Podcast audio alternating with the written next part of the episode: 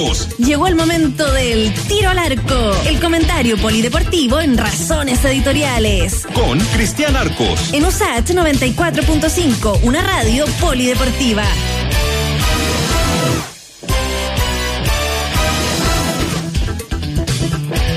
Saludamos a don Cristian Arco. ¿Cómo está Cristian? Hola Freddy, ¿qué tal? ¿Cómo están todos? Muy movidito esta tarde de viernes. Oh, muy, muy movidita esta tarde de viernes para pa todos lados, sobre todo en la U, ¿no? Sobre todo, sobre todo en la U. Sí, lo conversábamos el lunes, ¿eh? hasta dónde eh, podía aguantar Nan Caputo a cargo de la Universidad de Chile en la banca, ¿no? Y parece que este último, la última derrota ya con la Universidad de Concepción fue su lápida, ¿no? Hace pocos minutos fue desvinculado el técnico azul. Sí, no sabemos todavía ciertos detalles, como por ejemplo si él va a continuar eh, trabajando en la U. Lo dudo, pero no tengo esa, esa info. Recordemos que Caputo llega a la U para hacerse cargo de un plan de, de menores, ¿no? Y él asume eh, en vista y considerando la horripilante campaña que tenía la U el 2019 con Alfredo Arias como entrenador, toma, toma ese, ese testimonio, de, ya con, con, el diario el lunes, ahí uno puede decir, habrá sido la decisión correcta tanto de la U como de él, ¿no? Haber dejado ese cargo para, para tomar eh, un, un, un cargo superior, es muy difícil decirle que no a la U, cuando alguien está vinculado con la Universidad de Chile, desde lo afectivo, desde lo deportivo, o para un entrenador que le ofrezca la U y decir, no, sabéis que no, paso, es, es, es, muy difícil, es muy difícil. Incluso en un momento complicado, pero, pero claro, lo habíamos hablado el lunes. A Caputo se lo querían faenar hace mucho rato. La campaña no es buena, evidentemente la campaña no es buena y se sostienen de la, de la mala campaña eh, o del mal juego, además de la Universidad de Chile, porque el último tramo de la U ha sido muy malo. Los últimos cinco partidos ha perdido cuatro de los últimos cinco, jugando además muy, muy mal. Eh, y bueno, lo, lo despiden de, del, primer, del primer equipo. Todavía hay que definir qué va a pasar con los directores deportivos. Esto es una evaluación que incluye solo al cuerpo técnico del primer equipo. La reunión de directores de la U aún no ha terminado. Ya se filtró esta, esta info, se le comunicó a Caputo que no, que no seguía, pero la reunión como tal no ha terminado. Entonces estamos ahí los medios atentos a, a la salida, a ver si el mismo Caputo o algún dirigente, alguna vocería por parte de Azul Azul da a conocer más señales respecto a lo que viene. Como suele ocurrir en estos casos, no solo hay varios nombres encima de la mesa, sino que se asegura que hay uno que ya está listo, que es Martín Lazarte, el uruguayo que ya fue técnico Mira. de la Universidad de Chile, que, que, fue campeón con la U y que después no se fue de la mejor manera y, y que sería él eh, el, el, el, el sucesor de Caputo. Sí, tú contabas precisamente eh, hace unas semanas que Lazarte era un nombre que gustaba, pero que él tenía también un ofrecimiento de su club querido allá de Uruguay, ¿no? Que como el Nacional.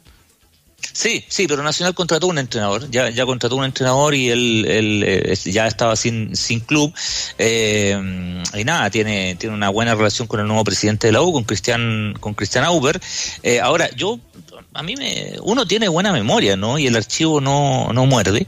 Yo entiendo que el tiempo va curando todas las heridas, ¿eh? pero yo solo quiero recordar la manera como se fue las artes de la U eh, Lazarte se va de la U cuando él, todavía siendo técnico de la U, los dirigentes de Azul Azul contratan a Sebastián Becachese y Sebastián Becachese, cuando Lazarte aún era entrenador de la U, hablaba con los futbolistas para decirles si continuaban o no continuaban en el equipo con el anterior técnico en ejercicio.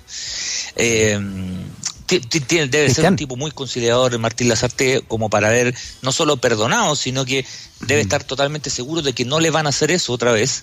Claro, no son los mismos dirigentes, es cierto. Por lo menos en la mesa directiva estaba José que ahora está Carlos Heller, y el presidente es Cristian Auber, y, y, antes era, era otro. Pero eh, no ha pasado tanto tiempo de, de, de aquello. Eh, me parece que la U hoy día lo que opta es por sacar una válvula de, de, de presión, porque yo sé que la U ha hecho una mala campaña, pero fíjate que estoy acá con la estadística a mano para ver qué tan eh, horrible es la campaña de la U o no. Resulta que la U en el torneo local está quinto. Quinto. O sea, hay dos equipos que están debajo de la U en la tabla de posiciones. La U no corre riesgo de descenso por este campeonato. La U corre riesgo de descenso por el campeonato anterior, porque este año son torneos ponderados. Entonces me fui a la tabla ponderada para ver efectivamente qué tan complicada está la U la tabla ponderada. Y resulta que hay, eh, la U está 12 en la tabla ponderada, de 18. Es decir, peor que la U están Curicó, Wanders, O'Higgins, la U de Conce, Iquique y La Serena. Es decir, si bien la campaña es mala, si bien el equipo juega muy mal, si bien el equipo es discreto y si bien es cierto que Caputo ha tomado muy malas decisiones y más encima tiene mala suerte porque se le lesionan a los dos jugadores que le generan fútbol como son Aranguis y Montillo, o sea, agregándole todo eso, a mí, a mí me parece una opinión personal, no muy popular por supuesto, que la U no está hoy hoy en un riesgo real de descenso. Puede ser, si sigue perdiendo, bueno, si sigue perdiendo todos se pueden ir al descenso. Es más, la U está a dos puestos de Colo Colo en el promedio y Colo Colo salió segundo en el torneo pasado y está penúltimo en este. Es decir, a mí me parece que hay una sobrereacción y esa sobrereacción tiene que ver con que se quieren faenar a Caputo hace mucho rato. Y ahora, Caputo no ayudó mucho a esto con una campaña discreta, digámoslo, discreta. De 17 partidos ganó 7, eh, perdió 5 y empató 5. Pero, ojo, si la U está en, un, en una situación compleja por descender, es por la campaña de Arias no por la campaña de Caputo. Entonces me parece que hay mm. que eh, eh, sumar, digamos, algunas algunas situaciones. En el fondo, obviamente, las concesionarias tienen la facultad de echar al técnico cuando quieren, pero a mí me parece que esto es mucho más que la salida de un técnico, y lo comentamos el otro día, Freddy. Para mí esto es un movimiento político al interior de, de, la U. Yo creo que, que acá hay un tema para controlar el fútbol de la Universidad de Chile por etapas, y la salida de Caputo es la primera de unas etapas que incluyen en algún minuto la salida de los directores deportivos. Eh, pero no es una interpretación, es info que uno maneja, ¿no? No es que a mí se me ocurra aquí sentado con el computador, ¿sabes que me tinca que.? No, no. Información que uno maneja que es la primera etapa de una operación que incluye más, más etapas, que es hasta abordar el control del fútbol, porque la propiedad no pueden, porque la propiedad es de Heller, pero sí pueden controlar el fútbol de la Universidad de Chile. O sea, sacar a Golver y a Superman Vargas, ¿ves usted? A la larga, a la larga o a la corta, me parece que va por ahí eh, con el control de los representantes. Y, lo comentábamos hoy día con Marcelo y la, en la alusión en el programa de Estación Central. Eh, si un equipo define eso como estructura de trabajo, está muy bien, que lo defina, ¿no? Nosotros somos un equipo que triangula futbolistas. Unión La Calera. No le ha ido mal. Va puntero en el campeonato.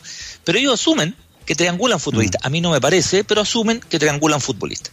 Eh, eso yo creo que es muy peligroso en un equipo grande en un equipo grande, con una historia grande, con un escudo en el pecho que lleva el nombre del alma de la República de este país. A mí me parece que hay cosas que no son negociables ni transables. Puede ser medio rocanrolero, medio jiviento, pero a mí me parece que no todo se mete en la bolsa de valores. No, no todo. Hay cosas que no tienen un, precio. Y, y, cuál es el problema? No es que vengan. Pueden venir muy buenos jugadores cuando los clubes mm. son de los representantes. Pero se puede producir algún instante. Por ejemplo, que el técnico sea del mismo representante. ¿Qué pasa si quieren contratar un técnico de otro representante? Entonces no. Si yo quiero contratar a un futbolista que tiene otra gente, entonces no. ¿Qué pasa si los jugadores de las inferiores quieren firmar con otro, con otro entrenador? Entonces no. Y les, les la carrera. ¿Te das cuenta que, que, hay como muy amarrado? Mm. Oiga, a propósito de que de, de lo que representan los, los equipos deportivos, eh, puntualmente las universidades, eh, recuerda a propósito de las artes, que el rector de la Universidad de Chile eh, habló, ¿no? Cuando se le hizo toda esta jugada a las artes, él recordó que esto no estaba dentro de los cánones de una universidad, como había sido tratado el técnico uruguayo.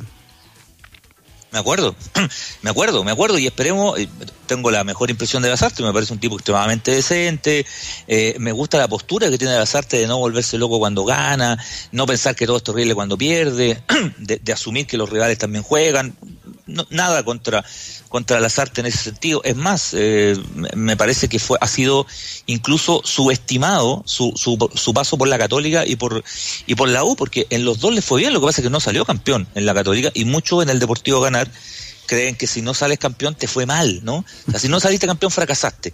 Bueno, las artes salió, segundo dos años seguidos con la Católica y algunos creen que eso es, eh, fracasar. Yo creo que no, yo creo que no.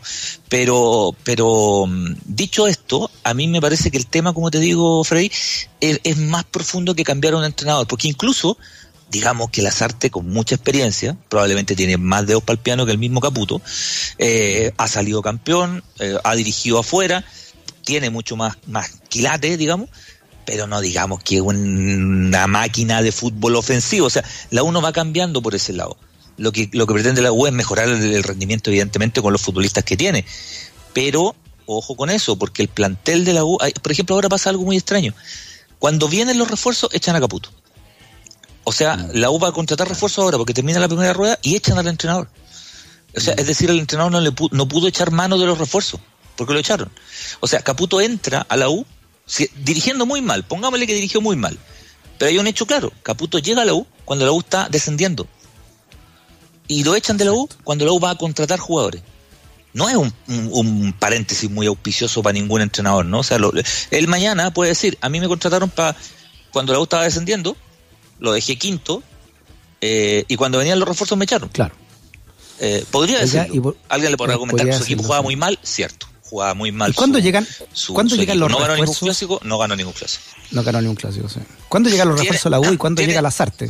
tienen eh, las bueno la U tiene que definir ahora lo de las artes no es el único nombre que suena pero eh, tiene mucha ventaja en relación al, al resto de los nombres que también aparecieron apareció el nombre del Coto Sierra eh, apareció el nombre de Daniel Garnero un, un técnico que argentino que dirige en Paraguay hace mucho rato que jugaba en Chile también no le fue muy bien como futbolista pero, pero una tampoco tampoco es un técnico de tantos quilates no Eh, en ese sentido de los nombres que suenan pareciera que Lazarte fuera el más indicado además por el momento de la U. Creo que la U necesita un entrenador con, con templanza, con, con, con manejo, y en ese sentido Lazarte lo- los tiene. Esto no es una cosa de Lazarte versus Caputo, eh, sino que me, a mí me parece que hay una, eh, y es muy popular lo que voy a decir, pero me parece que es una, muy poco popular, me parece que hay una sobrereacción, porque la U está echando un técnico que va quinto, y que en la tabla por del descenso tiene seis equipos más complicados que la U. Sí.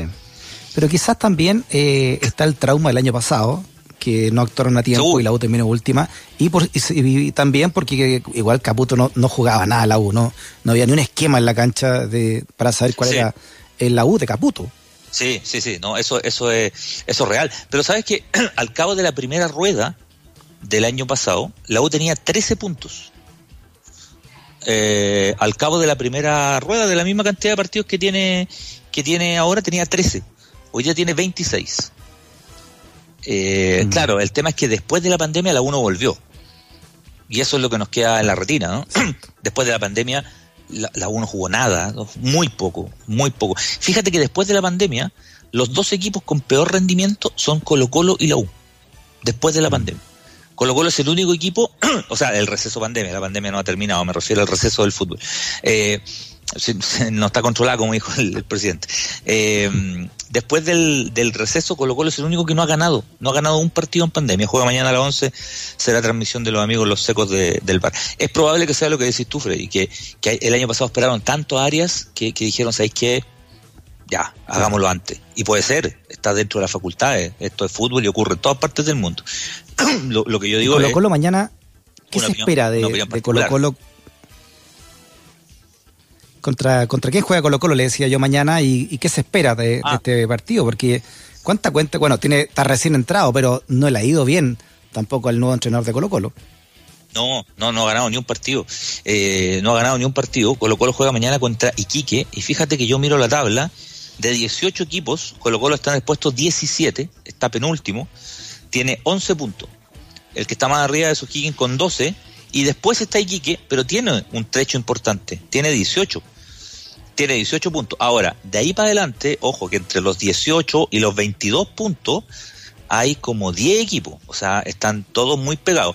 El que está despegado para abajo, y eso es lo complicado para Colo para Colo, -Colo es precisamente, eh, precisamente Colo Colo, que está muy pegado abajo y tiene una distancia demasiado, demasiado larga con los equipos que están más, más arriba.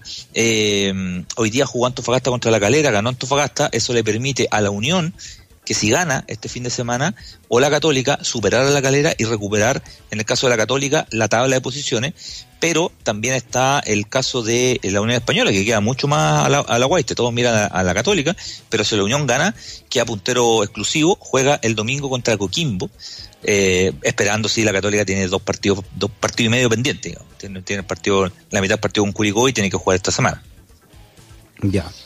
Bueno, por eso le digo, hasta, hasta, hasta dónde van a seguir esperando al nuevo técnico de Colo Colo, que está nuevo, ¿no? Como está, no sé, tiene cuántas, cuántos partidos lleva ya eh, el nuevo lleva entrenador. Cuatro. Lleva cuatro. Lleva cuatro, lleva cuatro, dos empates en diferentes campeonatos, dos empates y dos y dos derrotas. Eh, Colo Colo ya se la jugó con Quintero, o sea, ya con Quinteros tiene que morir aquí en la rueda en lo que venga.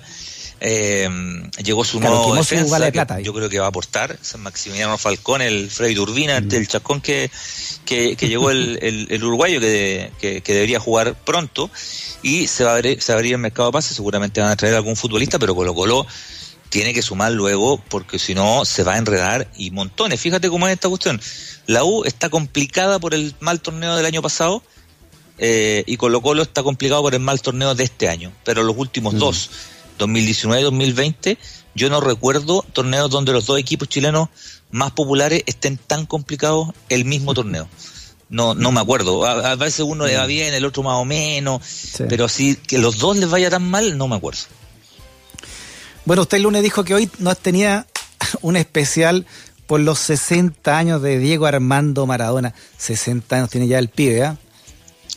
60 años, 60 años el, el, eh, Diego Armando Maradona, que nació ahí en Villa Fiorito, en el departamento de Lanús, en, en Argentina, en el Gran Buenos Aires, eh, tercero de ocho hijos, el primer, el primer eh, hijo varón de don Diego y doña Tota, eh, nada, Maradona es un personaje, digamos, que no va a mostrar en su biografía porque, porque además es extremadamente reconocido, ¿no? Como que un personaje ya reconocido por todo, un tipo que, que definitivamente cambia, ¿no? El tema del fútbol. Yo me quería centrar en algunos partidos que tuvo Maradona jugando en canchas chilenas porque tienen historias bien, bien entretenidas. Fíjate que la primera vez que vino a jugar Maradona a Chile fue el año 1980, cuando ya era la gran sensación del fútbol argentino. Él jugaba en Argentino Junior en aquel tiempo, fue un partido que se jugó el 11 de marzo. Eh, y fue un amistoso, y fue un amistoso jugado en el Estadio Nacional contra Colo Colo, y claro, la gran expectación era Maradona, transmitió TVN ese partido, y hay una historia notable porque llega los ejecutivos, ¿no? Y el presidente de Colo Colo y ejecutivo de, de TVN al camarín de Colo Colo, y le dicen a los jugadores de Colo Colo, oye, este es un partido amistoso, ¿ah? la idea es que Maradona juegue lo que más pueda, porque aquí el estadio se llenó para ver jugar a Maradona, ¿ah? trátenlo con cariño y todo, evidentemente eso encrispó a Leonel Herrera, que desde el minuto 2 entró a la cancha a darlo vuelta a, Maradona. Eh, cuento corto, Maradona terminó en el hospital esa noche porque le dio una ensalada de chuleta. Eh, claro, más picado todavía. Una, por la forma de jugar de Maradona, y dos, porque le dijeron, oye, trátenlo con guantes blancos. ¿Qué le han dicho a Leonel Herrera? Tratis con guantes blancos un jugador, evidentemente. es una afrenta para pa, un rudo zaguero central como Leonel Herrera, que la más, eh, aparte de jugar bien, porque Leonel Herrera además jugaba bien, pero además era, era durísimo, zapatitos con sangre, ¿no? Era, era eso uno de decir.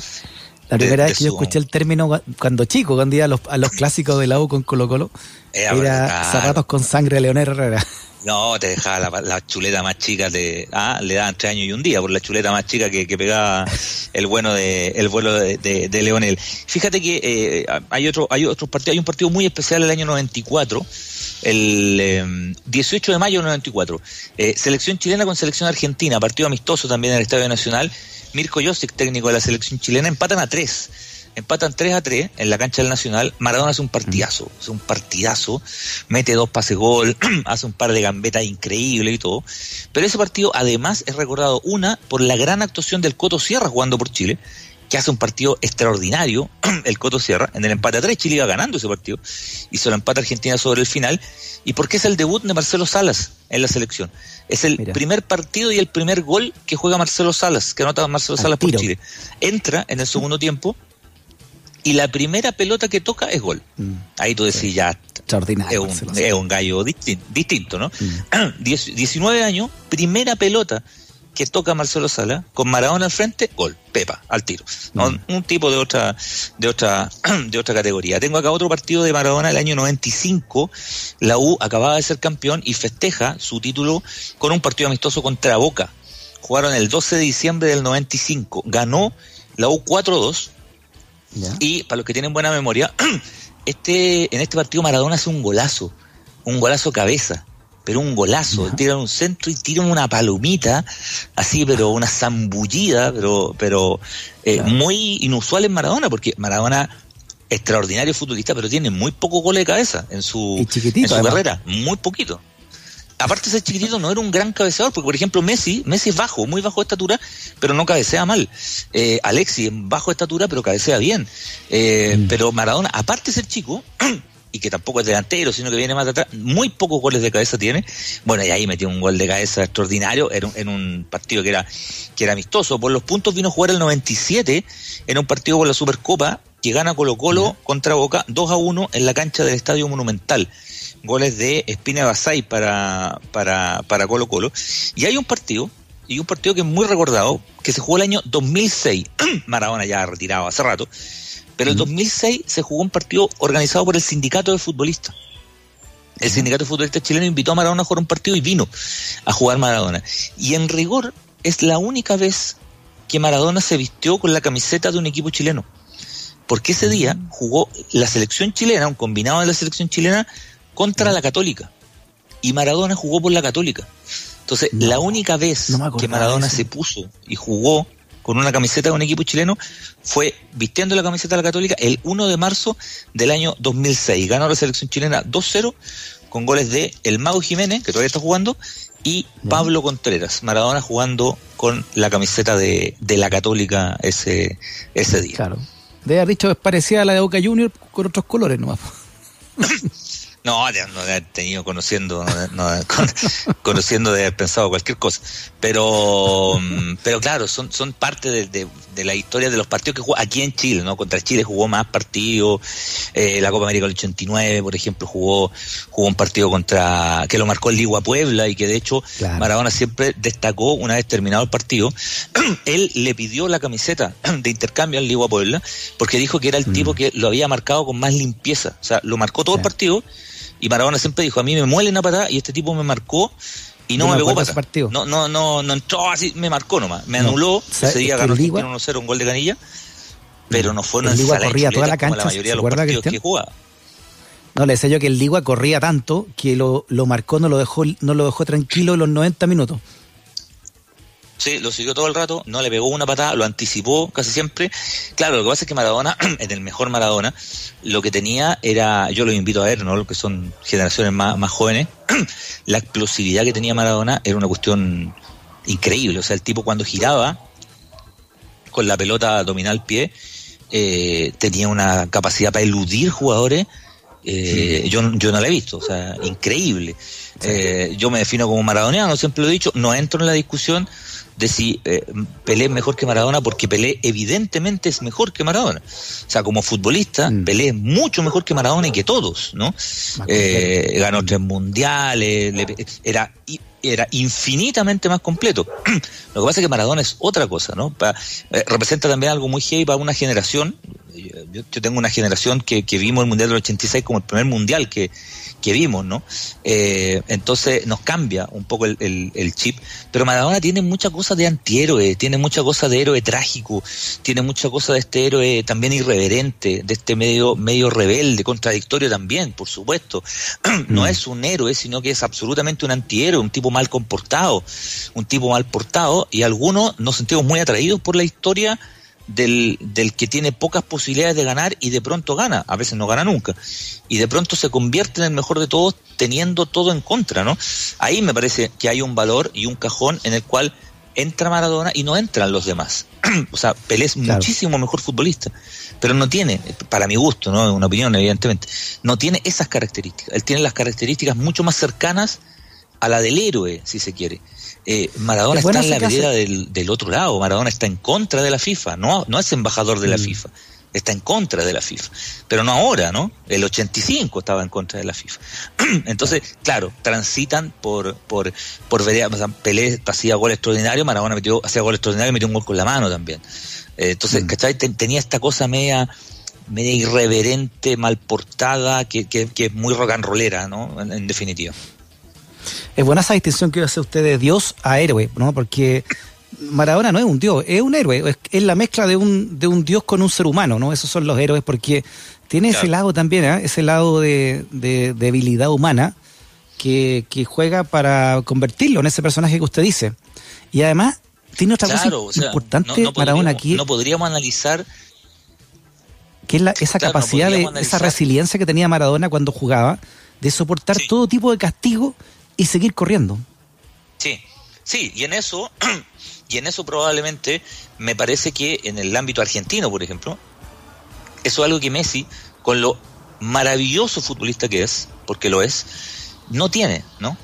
Eh, Maradona era un tipo eh, terriblemente golpeado en la cancha. O sea, yo los invito a ver videos de las chuletas que le Yo pocas veces he visto un tipo más maltratado en una cancha. Eh, y el tipo, cuando más le pegaban, en general mejor jugaba. y tenía una cosa, que probablemente por algo los argentinos lo instalan en un lugar donde no hay otro, tenía una cosa de la representatividad, ¿no? O sea, Maradona es muy argentino. ¿ah? Y Messi es muy catalán, digamos. Eh, Maradona es muy argentino hasta en sus reacciones, ¿no? Eh, hasta, mm. hasta en lo mal portado es sudamericano. Eh, Messi es un jugador maravilloso, pero como dicen los catalanes, un catalán que juega por Argentina, lo que está muy bien, pero son características distintas. Y, y claro, Messi, si bien es cierto, yo creo que a veces parte de la crítica ha sido muy dura con él en Argentina, yo no he visto nunca, y esto no es solo para Messi, porque se le culpa a Messi, pero yo nunca, vi, nunca he visto a un jugador hacer un mundial como Maradona hizo el 86. Pero no solo él, mm. ninguno. Eh, mm. Él le carga los dados a Messi porque era el mejor de todo. Pero yo, o sea, Zidane en su mejor mundial no fue como el 86. Pelé en su mejor mundial, en uno solo, no fue como el 86. Lo que pasa es que Pelé fue 20 años el mejor. Y ahí hay una diferencia que nadie tiene, ni siquiera Maradona. La, la, prolongación en el tiempo. O sea, Pelé fue el mejor de 58 al 70. Cuatro mundiales era el mejor de todo. Eh, Maradona no. Maradona no. Pero haciendo un solo mundial, uno solo, ni el gordo Ronaldo, el, el 2002 que metió ocho goles, yo nunca he visto un tipo ser tan trascendente para la obtención de un título como Maradona el 86. No, no lo he visto. Oiga, eh, Cristian, y 60 años y lamentablemente su situación física está muy deplorable. ¿eh?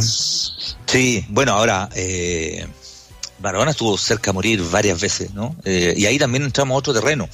Eh, Maradona es un, es un adicto y eso es un hecho, ¿no? Eh, porque el que es adicto se rehabilita, pero, pero asume que es un drogadicto toda la vida y tiene que cuidarse toda la vida. y eso tiene secuelas, por supuesto que tiene secuelas. Y, y, Maradona de pronto termina siendo una caricatura de sí mismo, ¿no? nos encantaría ver que lo admiramos futbolísticamente, nos encantaría ver un tipo en mejores condiciones, pero no está en mejores condiciones y no va a estar en mm. mejores condiciones. Eh, en algún minuto parecía recuperarse, ¿no? Parecía recuperarse mejor, pero las secuelas en algún instante se, le, se le van a, se le iban a notar. Eh, está siendo técnico de gimnasia todavía, de gimnasia y Grima de la Plata. Eh, parte del torneo argentino, de hecho, este fin de semana, y él, no dirige porque está con sospecha de, de COVID pero claro, yo, yo siempre digo, Maradona es un sobreviviente, pero es un sobreviviente de, de sí mismo, ¿no? O sea, mm. de una historia de un tipo que, de un tipo que es famoso desde que tiene 14 años. Eh, es, una cuestión que no supo manejar él, pero no sé cuántas personas son capaces de manejarla, ¿no? O sea, mm.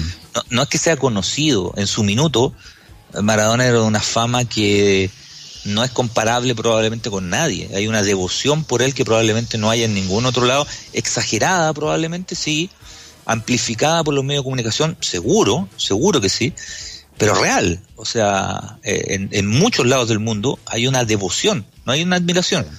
Eh, y yo siento que eh, eso pasa con muy pocos jugadores, por no decir casi ninguno sobre todo Cristian en Nápoles, ¿no? La gente que ha podido ir para allá y llega contando que la devoción es impresionante, ¿no? Desde iglesia para abajo, ¿no? Sí, es tremendo. Yo, yo he tenido la suerte de estar allá y es, es tremendo. O sea, no, no es, por lo menos, de lo que yo he visto, ¿no? No es comparable con nada que yo he visto, ni siquiera Messi en el Barcelona, que, que vaya que, que, que sí lo es, ¿no? La gente se rinde con Messi y con toda razón. Pero me parece que, insisto, esta cosa trágica del héroe trágico de, de Maradona creo yo que lo instala en cajones diferentes a todos los demás grandes jugadores de la, de la historia, porque te repito, eh, el mejor futbolista de la historia es Pelé, o sea, te lo dice un maradoniano, es Pelé, pero eh, a mí Maradona me logró conmover como no me ha logrado conmover ningún otro jugador. Hay jugadores que me han asombrado, me, me, me he vuelto, me, me, me he parado a gritar goles, pero un tipo que me conmueva como juega, a lo mejor soy muy fanático, pero que me conmueva, yo no he visto otro como Maradona y a lo mejor mucha gente que nos escucha les, pasa lo mismo.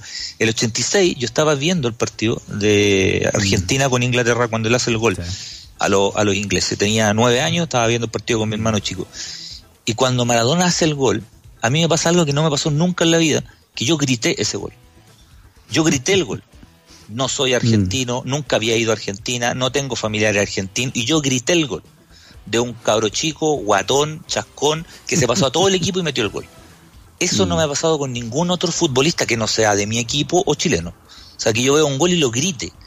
Si mete un gol el Tottenham, yo no lo grito, con todo respeto, ¿no? O sea, ¿qué me importa? A mí un gol del, del Galatasaray, o sea, ¿qué me importa? A mí me gusta Curicó, ¿qué me importa? Pero el, único que, y, y por la selección lo grito todo, por supuesto. Pero yo nunca he gritado un gol alemán, por ejemplo. Nunca he gritado un gol brasileño. Del Chalque 04. Claro, nunca he gritado un gol, y con respeto, ¿no? Nunca he gritado un gol francés. Me Muy encantan un montón de jugadores, pero no grito los goles. Yo grité ese gol de Maradona. Eh, y eso a mí, bien, sí, por la edad, una cosa que lo vimos en directo, así no. como, oh, oh, se pasó, oh, oh, oh, y se los pasó todo, es gol. Claro. Entonces ya, claro, era- no había más claro. que aplaudir nomás. Además que es, es la- es la pichanga, ¿no? Yo creo que Maradona es eso. Maradona, los argentinos le dicen potrero, eh, botija le dicen los uruguayos, nosotros le decimos la pichanga. Maradona es la pichanga. Mm. El tipo que tú jugás a la pelota, pásasela a ese weón. O sea, pásale la pelota a él, loco. Se los va a pasar a todos. Claro. Eh, es, es la pichanga en su, en su esencia. va, lo, que- lo, que le, lo, que, lo que le falta al fútbol de hoy día. Hoy día el fútbol es, atlet- es atlético, es ultra profesional, es maravilloso en muchos aspectos, pero nadie engancha, Mm. nadie gambetea, o muy poquito. Nadie te mete un freno, nadie te mete un túnel, nadie te hace una cuestión que no se puede hacer. Nadie agarra la pelota y se los pasa a todos porque no se puede. Ni Messi lo puede porque lo bajan a, a 3 kilómetros del arco. Maradona lo hacía Don Cristian. 200 veces. Es un buen recuerdo entonces para el cumpleaños. La jefa ya nos ha mandado todo tipo de sticker. No, pero pero se lo merece los Mara- 60 años de Maradona. Hoy día, hoy día es Navidad, jefa, por favor. Hoy día es Navidad. Muy bien, Cristian. Gran fin de semana. Abrazo grande, Cristiana. Abrazo, cuídense. Chau, chau. Chao. Que nunca te discriminen por razones editoriales. Radio Usach 94.5, el dial de un mundo que cambia.